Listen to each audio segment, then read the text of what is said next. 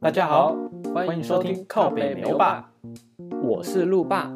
我是杰爸。我们会在这里闲聊北美与北欧的生活心得，分享个人与外经验。以及五四三一些新奇有趣的事情哦。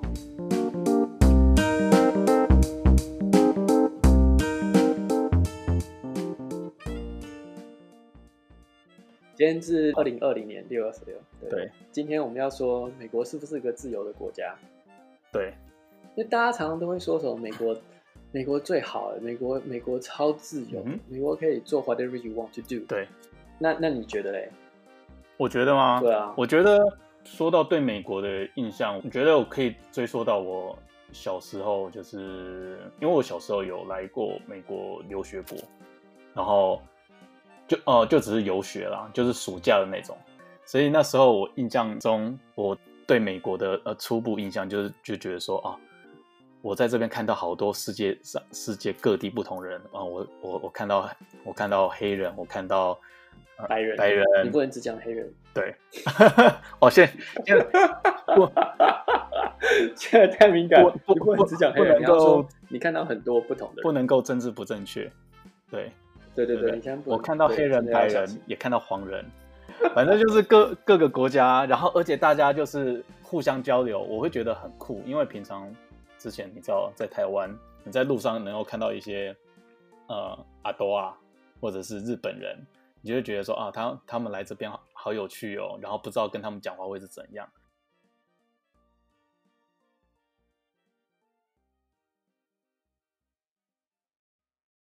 但是在美国你，你基本上你看到来自于很多不同国家的人，所以我当下的反应是说，哇，这个这个国家真了不起，它能够接纳这么多不同文化、不同种族的人，所以我会觉得对美国文化的印象就是说，它是一个如此多元种族文化的包容。而且后来是因为我长大了，来这边念书了，然后工作了，我渐渐发现说，哇，全世界的精英几乎真的都是聚集在这边。我就我周遭的朋友，我周遭的同事，我在工作的时候，他们能力哇好厉害，好厉害的人，并不是说他是美国人，他也有从日本来的、南非来的、欧洲来的也有，大家都在这个领域上面是如此的厉害，大家一起工作，然后一起交流，然后我觉得很不可思议。所以我会觉得说啊、这个国家它能够包容这些不同文化，而且尊重他们，所以大家都会觉得说，你在这边可以做到任何想做的事情，所以梦想你可以在美国这块土地上来实现。哎，你那时候去嗯，你那时候去留学的时候，你是去东岸吧？不是哎、我去啊，你不是我去东岸加州哪里，what？因为我我的我的感觉跟你是颠倒的，哦，怎么说？因为我觉得去东岸的时候，你在东岸比较容易碰到对多文化的人，但是如果你到了中西部，就会越来越少。然后你到了西岸的时候，就会非常明显，就是只有特别几个种族族群，或者是某几个呃国籍或者是区域性的人会存在而已。这个我懂，这个没错。我觉得这个有、嗯这个你这个感觉又可以另外再开一集，因为就是说这种族迁徙，或者是说种族它是怎么样，呃呃，它过去的历史他们是怎么样，就是迁徙到美国这个国土上面，然后他们大部分是居住在哪些地方，这个倒是又可以追溯。但是我非常认同，就是说你东西岸你比较有机会能够看到多种族的。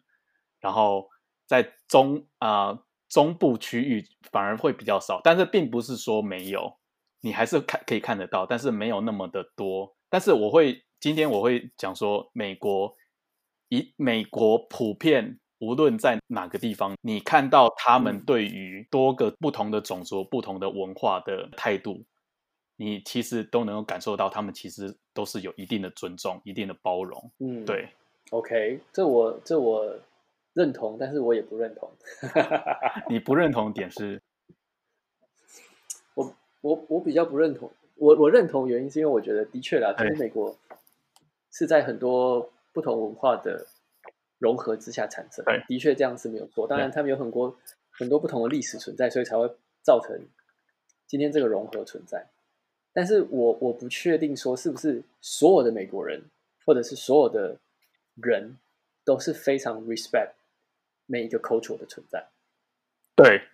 这个我完全同意。对，因为因为因为我没有办法，我我觉得并没有，因为有时候其实我因为我们我们之前都在美国，我都在之前在加州嘛，所以我们常在美国会碰到一些事情，尤其是我在东岸的时候，我在念书在东岸的时候，我真的甚至碰到常常就是有人觉得你就是黄种人，就是不想跟你讲话。哦，这个没错。对对对，所以其实我认同他们是一个融合下的团体，但是我并不觉得他们是所有人都是 respect，就是都是 respect 你的。嗯哼，但是反而这一件事，我到了瑞典之后，非常非常明显，就是他们会非常的尊重每一个种族的存嗯在，就是瑞典人他们会非常尊重。嗯，当然，瑞典的政治正确性，对就是他们的政治正确政治正确非常非常的严，非常非常的高，嗯，对，他们的政治正确非常严重，嗯，这我们可以等一下再来说。对，所以他们，但但是瑞典，我觉得反而让我更觉得，嗯，更包容，多多重文化的融合。这嗯这点都但是瑞典的人没有那么多啦，就是没有像美国或者是呃欧洲的一些其他国家这么多人种。这真的很棒，就是因为你在美国体验过，所以现在你在瑞典，所以你能够更能够充分感受到这样这样的差异，就是感觉瑞典它又更进一步，就是更对啊做到这种、呃接受与包容。但是我刚才讲，对啊，对啊，但是我在说美国这边会对不同种族包容，是相对于以台湾来讲好了，因为我会觉得说，我们因为待在台湾的话，比较不常看到那么多的外国人。即使我在台湾工作，我在台湾念书，我周遭的同学，或者是我周遭的同事，甚至我周遭的朋友，并不是说啊这么多不同的文化种族，但是在美国，你在这边，你在每个地方都会或多或少看得到。至于接不接受，那当然你可以追溯到就是更深的议题。对对对，但是当我对美国印象，我就会说，哦，在这个地方其实是如此的文化大熔炉，然后大家互相的嗯适应、融入，所造就的这样的一个文化，这样。对，那不知道路霸，因为你之前在美国待过，那你个人对美国的文化印象是怎样？我对于美国文化印象，我我那时候其实没有想太多，大概就知道说哦，因为念念这个产业大概是有美国就是游戏最强，对，哦，日本也很强，但是你以整体的 business market 来说，大概是美国是最好的，嗯所以那时候我才会很想要去美国读书。对，那对于美国，其实我就对于这自由程度上这件事，其实我觉得没有太大的差别化。嗯哼，但反而我觉得比较像是说，在某一些思维或者是某一些根深的文化之上，我反而比较接受美国这样子的文化教育，因为美国是比较，就像教学好了，我比较能接受美国的教学，而我不能接受台湾的教学，啊我没有办法接受东方东方文化的教学，就是非常的刻板，对，然后非常的填鸭，对，但是美国他们的某一些教育制度之下，会比较比较鼓励，或者是比较正向发展，或者是正向鼓励，真的，对，或者是说哦，会着重在于你喜欢的事情就做你喜欢的事情，对。那其他人你不想做无所谓啊，反正就没有让你成为什么都会的人，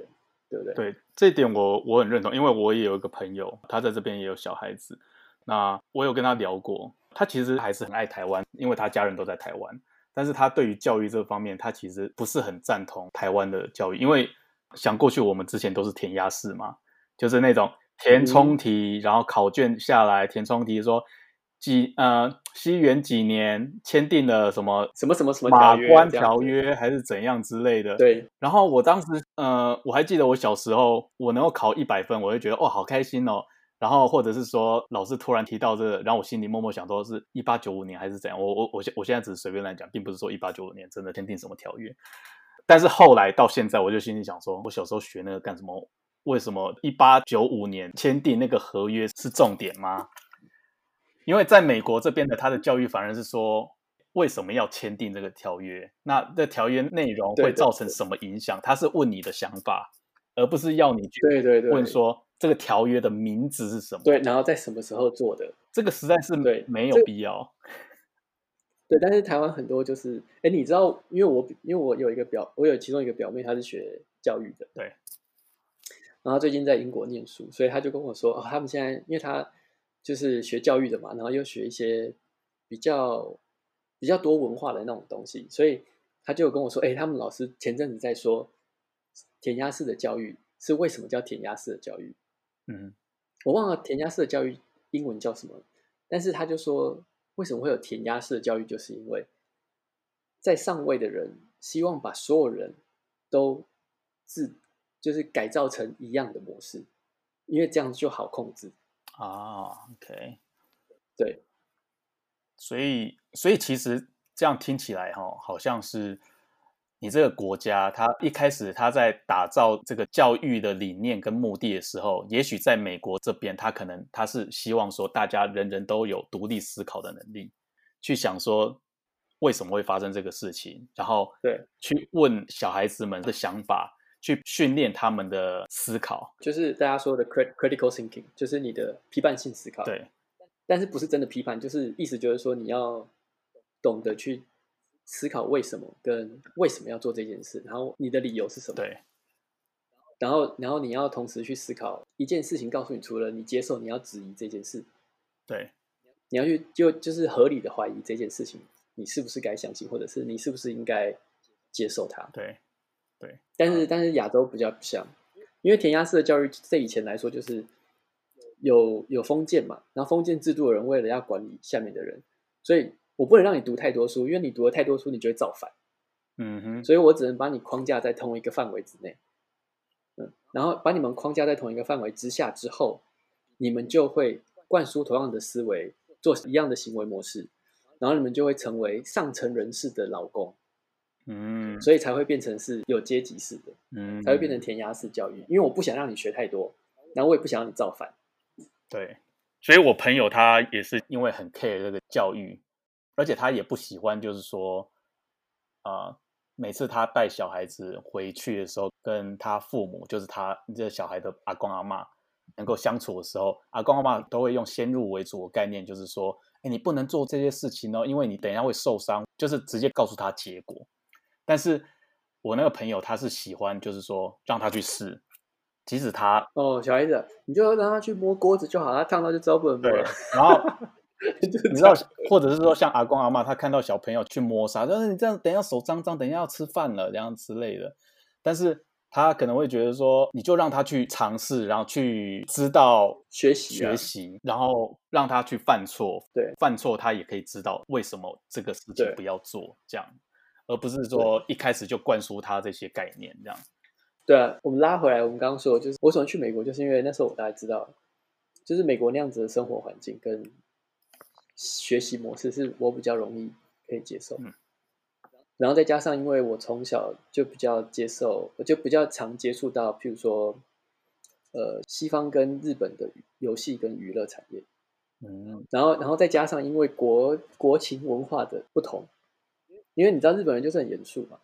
其实我以前曾经想过要去日本念书，对就是我要去念，呃，也是念游戏，因为这是超超热门的，对，日本超强嗯。然后我就想，哦，那我要去日本。然后后来我发现，嗯，这不是 我的生活，这这完全不是我的生活模式，就是非常拘谨严肃这样对。对然后对这完全不是我的 style 这样。所以后来我就倾向于就是美国嗯这样子，最后才跑去美国，然后再加上因为呃，因为美国这些这些产业就非常强大嘛，比如说什么呃电影产业啊、娱乐产业，对然后动画、啊、游戏这些东西都超强的嗯，所以后来我就想哦那就去美国，然后也是因为我在美国，所以我才有办法把我的英文念好。嗯哼不然我在台湾没有办法，我在台湾教育完全没有办法，我没有办法接受。嗯哼，就跟我光念英文就好了。我老师跟我说，你 be 动词后面就是要接接什么，然后我说为什么？呃，没有为什么就是背，然后哦，然后我反正你背起来，但是你比如说你碰到别的单字，你就知道怎么用。但是譬如说我去美国念书，就是我完全就是自然学习法。嗯，我很晚我很晚才去美国念啊的、所以我全部都是自然学习法，就是我每天就在那边跟一个外国人拉塞，然后一直拉一直拉一直拉，然后后来我就很会讲英文。嗯哼，然后到了我去研研究所的时候，人家跟我说你是在美国长大，我说我不是啊。anyway，反 正这是我对美国的印象。对，然后因为你也知道嘛，念完书之后工作环境比较呃比较好，相关职缺比较多嘛，所以后来我就留下来了。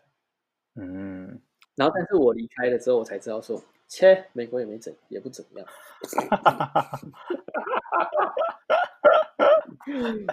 这个以后我们会慢慢说，为什么我觉得美国也不怎么样。干嘛这样？没比嗯没比较没伤害， 不要去不要去批判其不要不要戳不要戳大家，只是我会把我会把更美好的事情告诉大家而已，大家可以思 对考对一下对对对对对。今天我今天我们这一集不要政治不正确，我们要我们要批我判，们要欣赏各国文化。对我们要欣赏各国文化，但是我会把缺点告，我会把优点告诉你，这样对对，嗯所以这样感觉你也是因为就业关系，对自己有兴趣的，然后去思考之后发展，所以对啊你才踏上了美国这块土地，才对啊多多少少对这个文化有些了解。对啊。但是如果你说自不自由，其实我觉得我感觉上没有太大的差异。嗯哼，毕竟台湾也是在不同的呃，台也就是说台湾的成长环境其实跟西方模式非常像，因为嗯台湾没有参与过战争，但是那时候二战过后的台湾是被过被美国所扶持起来过，嗯哼，美国曾经有扶持过嘛？对，对啊，所以其实很多文化跟社会形式结构，其实我们非常接近美国，尤其台湾台湾也是资本主义国家，嗯哼，所以其实台湾的结构跟美国很像的状况之下，我们再去美国的时候，我们会觉得哎，其实好像也还好，嗯你会觉得自由程度上没有太大的差异，顶多就是你不能拿枪而已，就这样。嗯，对对不对？对， 对啊，因为你知道有一个指数是在说亚洲最自由民主的国家，对，台湾第一名啊。嗯，对啊，所以如果我们从台湾去了美国，你你你不会因为美国的自由而跑去美国，对不对？嗯哼，那这样大家为什么会对美国是自由之土，或者说对美国这块土地有这个印象，会觉得说哦，它就是等于自由？你觉得来源是？我觉得刚刚讲的文化大熔炉的的确是一个啊、嗯哼，但我觉得另外一个是美国当时制造了很多就业机会啊，嗯哼，然后让大家产生了一个 American Dream，就是你去美国，你就有机会成功，或者是你就有机会有更好的生活条件跟生活水准。因为像那时候，呃，好像不知道一九不知道多少年的时候，也有很大一批的瑞典人都跑去美国啊啦。嗯因为那时候战后战后的好像是战后吧，战后的瑞典，瑞典没有参与战争，但是瑞典有被影响到。对，然后战后之后的瑞典好像经济生活没有那么的富庶，所以很多人都决定要向往更好的条件的时候，他们就跑去美国发展。嗯哼，所以美国有很多的文化大熔炉也是这个原因，因为像有西班牙人、意大利人、法国人，嗯他们都是跑去美国发展。，对像是你知道 IKEA 的那个那个老板，对， IKEA IKEA 是法国，呃，瑞，sorry，瑞典，IKEA 是瑞典的嘛对对，瑞典牌子嘛。嗯然后 IKEA 那个创办人，他是在一个小镇长大的，对。然后那个小镇上的人几乎全部都走光了，因为那时候的社会非常非常贫穷。嗯哼，然后 I 然后 IKEA 的那个人，他的爷爷拥有一块很大的墓园，很牧场。嗯然后但是因为他跟银行有贷款，但是银行有都不就是没有拨款给他，所以他没有办法发展他的那块地。对，然后最后他就举枪自尽。嗯，因为太因为真的太穷了，然后你也没有办法发展，所以就他后来他爷爷就举枪自尽了。嗯，然后所以那个 IKEA 那个就是那个创办人，他从小就是觉得他一定要赚钱。嗯，所以他后来才发展出现在这个，然后。那个那个城镇也变得非常贫穷，原因就是因为很多人都跑去美国发展。所以我觉得美国有一个让人觉得就是就是 American Dream，就是你去那边了，你可以你可以说你想说的事情，你可以对做你想做的事情，对，然后你有很多的机会可以去就业，然后你可以就像现在的 Generation Z 一样嗯哼， ，You can express yourself。嗯但是那时候全世界的体制之下，可能还没有那么流行，风气还没有这么的自由、民主、开放。对，所以有些事情你不能说，有些事情你不能讲，有些国家甚至女性不能去工作，或者是女性不能上街之类的。对，但是在美国很多都会比其他国家更快一点。对，所以大家可能会觉得，因为这很多种种原因，大家会觉得说，哦，美国真的是比较自由。但是如果我们以现在的社会角度来说，其实美国的自由真的有到很自由吗？因为嗯如果当大家都在同一个水准上，你了解我意思吧？就是如果今天全班考试只有一个人考五十，只有一个人考一百分，那个人就叫做自由生，对不对？嗯哼，因为剩下人都考五十分。嗯哼，然后，但是如果有十个人都考一百分的时候，那十个人就会变自由生，嗯哼，对吧？然后，当大家都可以考到六七十分的时候，那就没有所谓的超级自由生存在，就没有自由生存在啊，因为大家都嘛几乎快要靠到同一个水平上。对，那如果以现在我们现在来反观现在所有的社会，好，现在社所所有社会国家里面，当然还是有少数国家是没有所谓的那么自由，比如说你还要嗯、呃跨过一道很高的墙才能到外面来，对窃取更多资讯，对然后还有一些国家会封闭。那但是这些都是少数了。对，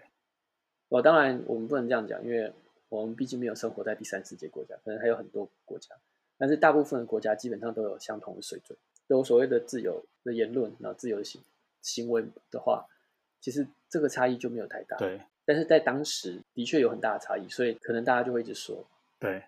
因为我会觉得说，美国如此自由，是因为建立在很多呃不同种族、不同国家，他们来到了美国，能够发展他们的事业，然后能够赚钱，也因为他们在这边能够获得他们想要得到的。所以在这块土地上面，就是会有很多的族群，所以他们相互适应，所以也就有这种文化是互相包容的。那因为大家互相尊重跟包容，每一个人的灵感、每一个人的想法都是被尊重的，所以你各个产业都是有机会发展或者是崛起起来的。美国这块土地上是鼓励用你的想法去开创你的事业，或者是制造你的机会的。对，所以我会觉得说，这个自由是 base 在这个的想法之下。但是今天我们再来就是要讨论说，这个自由是真的很自由吗？其实也不尽然哦。我们刚才就已经提到一些问题了。对啊其实在美国这边就有潜在问题啊，像毒品、色情这种东西，其实就是比较空泛。但是最近有两个问题其实最严重，一个是种族议题，还有枪支泛滥。对我，我们我们先来讲枪支泛滥。嗯哼，枪支，我觉得枪支对于来说，不，你先说了，因为因为其实我那时候在美国念书的时候有听过一点点，就是嗯为什么会有枪，枪支基本上，因为美国宪法它是支持公民持枪的，你不允许的话反而是违宪哦。美国它独立革命的话，他们都是用枪杆子打出来，有些人甚至会觉得说枪就是代表一个美国一个象征。对那就是因为宪法就是支持公民持枪的，所以这个其实就已经造就了一个问题，很多枪械暴力呢，常常都发生在每一天的社会重大公共议题上面，尤其在城市。所以有一些青少年帮派啊，或者是有一些自杀的，他们都是用枪支行使造成的。那枪支暴力呢，从美国的历史上面就已经发生过很多次重大事件，他们光总统就有四任是被枪杀的。民权领袖马丁·路德啊，也是被暗杀。对对对，那近几年来，大家都在全世界都听到，就是有一些校园大屠杀事件。校园枪击事件啊，对，扫射啊，还有前一阵子，呃，也不算前一阵子了，已经四年前了，奥兰多夜店枪击案也是扫射，所以很多事情就是因为你枪支无法管制，或者说枪支太过于简单泛滥，容易取得，所以导致的。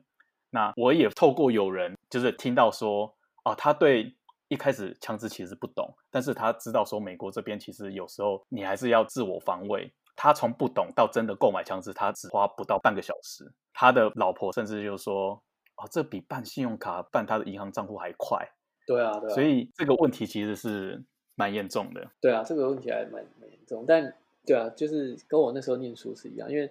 美国建国就是因为他们有枪，就是他们当初是因为有武力可以反抗，所以他们才有办法建立他们的国家，所以这是他们的一个象征存在。对，然后再加上他们对于呃西部开垦这些事情，再加上他们这些种种的文化背景因素，所以枪对他们来说是一个象征性的物品。对，那就是这个问题就在于是很多时候我们在其他的地方会看到，就是说哦哦，美国有枪，为什么别的国家不能有枪？其实我觉得这个很，这最根本就是你要先回归到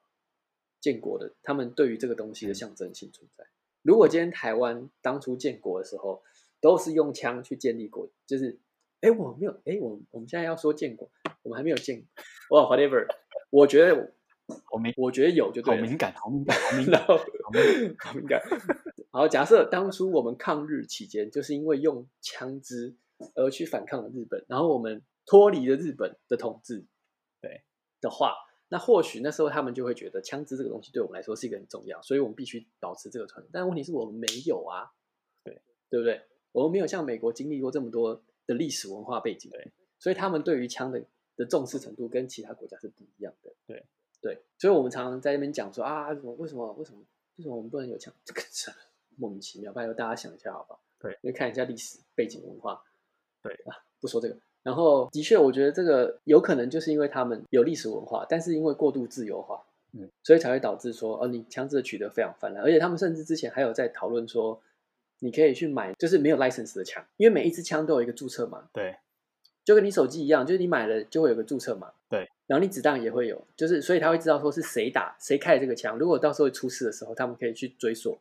嗯哼，所以你在买的时候，你去同时去买那个枪，你的 license。那如果你的枪就跟车一样啦，你是不是车子肇事了之后，对你知道车子不是都有一个条码吗？在那个玻璃很多地方都有，对你有一个地方是你那个玻璃前面的挡风玻璃的下面有一个条码，对，那个就代表你这台车的身份证。嗯哼，对，所以如果出事的时候，如果他们去查到那个号码的话，他们就知道是谁的车了。哦，OK，那之前美国就有在说，就是他们有一些枪是那个条码被人家注销掉了，哦 OK，就等于是赃物的意思，黑枪的意思。嗯对对对对。那因为他们之前就有在说，买到买到那种枪也非常快。这真的很可怕。所以枪支这个东西，因为其实在台湾你无法取得，而且台湾都能够严格管制，这一点相较于美国这种泛滥的话，好上太多。你能想象说，像是之前捷运的连续杀人案，那你看他当时那个犯人，他只是简单拿个刀，他就能够随机砍成这个样子。对啊，如果容易取得的话，那就造就更大的伤害。，对，包括之前那个台湾的那个什么台铁杀警案也是啊，他也是拿他也是手持一把水水果刀还是什么刀。对啊，最近这个案子也是这样。但是如果你想一想，如果今天那个人他可以很容易就取得枪支的话，那还得了？对，所以其实我觉得台湾有时候，我觉得我们要我们可以看到不同的世界，但是我们要反观，嗯哼，要去深思一些问题，说这个东西到底适不适合我我们台湾人去拥有，是，或者是适不适合这个文化去拥有。对，尤其像我们当过兵都知道，你去打靶的时候，发现那超恐怖的，真的很可怕。那恐怖到爆掉了。对对啊，我那时候还是教育班长、欸对啊每次都要去打靶，然后有时候你还会被，你有时候还会被分到要去后面当那个。后面算靶，对不对？对对对对对，嗯哇塞！站在靶台后面，那真的是压力有够大，你根本不能站起来，你不能出来，你是完全不能出来的，你就是真的要听一个口令一个动作，真的。对，不然突然你就 掰了。对啊，突然就往生了，拜托！你不知道以前以前大家不是说那个什么新兵，如果开枪开到一半，然后如果突然站起来的话，嗯，那全场大家都疯掉。 那个可以瞬间把他扑倒，就直接把他压制，不要管那么多，先把他压制再说。当然绝对对啊，这个是很恐怖的事情。Anyway，反正我觉得这个东西大家在讨论自由不自由，这个我觉得很难说了。我觉得要依文化风情不同嗯哼，而去去判断该不该用。对。那除了枪支之外呢，种族其实也是一个很大的议题。对啊，美国从殖民开始，其实它就有英国殖民嘛，那后来才会渐渐的有其他的国家慢慢的迁徙这样。但是一开始的时候，可能十七世纪一直到十九世纪左右时候呢，甚至有一些法律它是给予这些欧裔美国人有一些特殊的权利，例如什么教育权啊、移民权啊、公民权这些有的没的。嗯，所以也就造就了一些白人优越感。因此呢，你看嘛，是从十七到十九世纪中已经维持很长一段时间。那真正这些特权呢被取消，也是近期的事情。所以这个种族主义为导向的一些法令条案啊，还有一些事迹呢，做的这些废除，一直到现在，其实种族这种分层、种族歧视的这个议题呢，还是继续存在这种就业环境啊、居住环境或者是生活环境上面，在美国你还是依稀可以多少能够感受得到。对啊，而尤其是我觉得他们有一个很大的层面，文化大融，也是因为他们曾经有奴役制度跟一些非法移民的事件，所以才会造成很多文化的存在。像亚洲人就是其中一件事嘛，嗯哼，对不对你说非裔，非裔的美国人，就是呃所谓的黑人，在美国的黑人，对，有一些也就是因为以前的奴役，所以他们才会留在才会留在美国。嗯哼，那为什么加州很多华人，也是因为以前的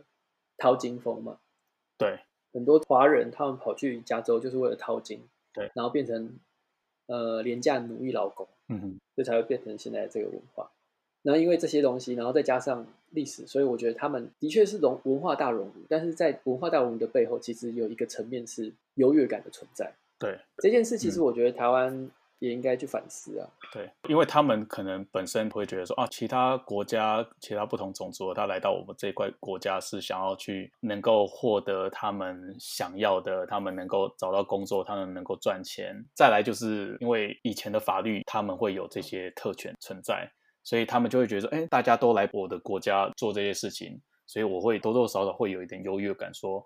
哦，我这边就是比较好，我活在的这个土地、这个国家就是比较好，所以。多多少少就是比你好这样对，就是可能会已经有一点点默默的种族歧视在。 ，Yeah，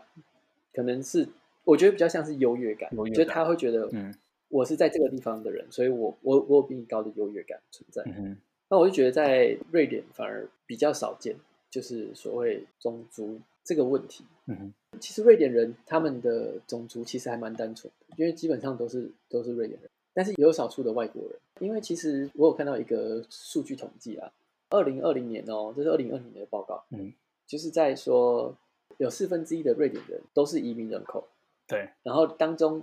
的三分之二都是至少有一个父母是在国外或者是外国人的意思，嗯哼，有就是在国外出生或是外国人的意思。，对，就是他们有四分之一基本上都是外国血统。对啊，就如你这集一开始讲的，瑞典它对于这种平权的这个态度非常的明确。对，而且瑞典、嗯你也知道，欧洲本来就很重要，就是很多权利，然后人权很多事情，他们都有在推动。所以瑞典在于在对于很多种族歧视，再加上他们这个国家政治正确非常非常的高，对，就是为什么非常非常高？就是说他们的对于他们对于政治正确这件事非常的重视，嗯，所以很多时候其实他们不太会去说这些事情，也不会去做这些事情，对，因为有些甚至有些是会被法法律保护到的。嗯哼，是对，所以呢，嗯，所以我们刚才提到种族还有枪支，那这个我就想要提到一个近期例子，就是乔治·弗洛伊德。我简单讲一下他是发生什么事。这件事事情发生在二零二零年呃五月二十五号，在明尼苏达州。然后这个乔治·弗洛伊德呢，因为他是涉嫌使用假钞，所以他是被捕。那当时那个警察是呃美国白人，啊，他当时用很争议性的一个行为，就是单膝跪在他的脖子上面超过八分钟，所以他后来他是失去知觉，所以他就宣告死亡了。那这个啊、呃这个过程被一个目击者用手机就直接直播，那、所以造成了很大的问题。重点是他中间这个过程之中中间，这个人是有求救的，就是弗洛伊德是有求救的，对，就是他有说他快不能呼吸了，然后旁边在拍摄的那个人又跟他说，哎、就是其他警察都是视若无睹，没有帮忙，就是不为所动，然后甚至他一直在求救，说他呃脖子被压着受不了，快不能呼吸，但是就是完全没有任何动作，对，所以这个悲剧还是发生了。那这个四名涉案警察呢，随后就是被逮捕，然后以谋杀罪、过失杀人罪，还有教唆谋杀罪被起诉。那因为这件事情呢，就衍生到整个美国很多这个示威暴动的行为。那因为我在美国，我在西雅图，所以在这边呢，我其实就能够感受到因为西雅图其实这边呃的居民其实都还算是有一定知识的程度，所以这边的居居民呢，跟这边的生活环境呢，其实你不会直接联想到说哦暴动会在这边发生，但是它就是真的发生在你的周遭。那这个暴动它的起因，也就是因为这个种族的议题关系。我同时也有看到说，我隔壁的社区他们因为害怕暴动延伸到他们社区，他们就是直接拿拿出自己的枪，就直接站在自己的巷子口，就不希望这些暴动这样进去。那你在台湾，你只能在特殊的场合看到这些枪支，你会发现说啊，你开车过去就看到这个人就拿着枪，他就站在巷子口，我会觉得说很不可思议，怎么会发生在这个所谓自由之土的国家里面？所以正好这件事情就是包含了种族还有枪支的议题。我觉得应该说，我们要从两件事情来看这个问题。第一个是对种族歧视这件事情，或者是对于肤色有不同种的待遇，对这件事的确是要正视。嗯，第二件事情，我们应该去正视的是警察滥用职权，嗯，是因为当时那个警察其实是滥用职权的，是，因为他会觉得他的他有绝对的权利，对，但是其实那个人他有在求救，其实所以其实其实其实我们应该对，的确我们应该去重视各种肤色人的权利，是但是我们同时应该再去重视是这个警察是不是执法过当。是但是我觉得后来这个后来这个种族议题越烧越大，对。后来其实我觉得这个议题有点走偏，台湾还有很多地方现在都开始走偏了。对，因为最近不是台湾也有人涂黑脸，然后就被大家就被大家狂骂。嗯哼，对啊，然后、呃美国现在有一个 YouTuber 也是，好多年以前影片被人家挖出来，也是因为他有扮成，好像是他好像扮谁，扮成 Nicki Minaj 吧，好，OK，哦反正就是网络魔人就疯狂的干掉他们，啊然后就要他们道歉，要他们就是撤架之类的。但是我我觉得这件事情还大家还有很长很长的一条路要走，对，尤其是我觉得在台湾，当然台湾有人在那边吵说哦，到底该不该你涂黑脸这件事情到底该该不该？因为有些人就会说，我们是拿美国所谓的美国文化去强压在台湾制度上。嗯哼，因为因为美涂黑脸这件事，在美国的确有有是是争议的，但是在台湾对是争议是真的但是在嗯台湾有没有争议这个问严题？重到这争议到这种地步吗？呃，对，但是如果台湾今天对于涂黑脸这件事是有争议的，那我们要去讨论是为什么它会有争议。嗯哼，对，因为美国它是曾经有所谓的文化背景存在，所以才会有争议。对，但是台湾有这样的文化背景存在吗？嗯，但是我并不是在说如果没有，我们就可以这样做。我不是我不是这个意思。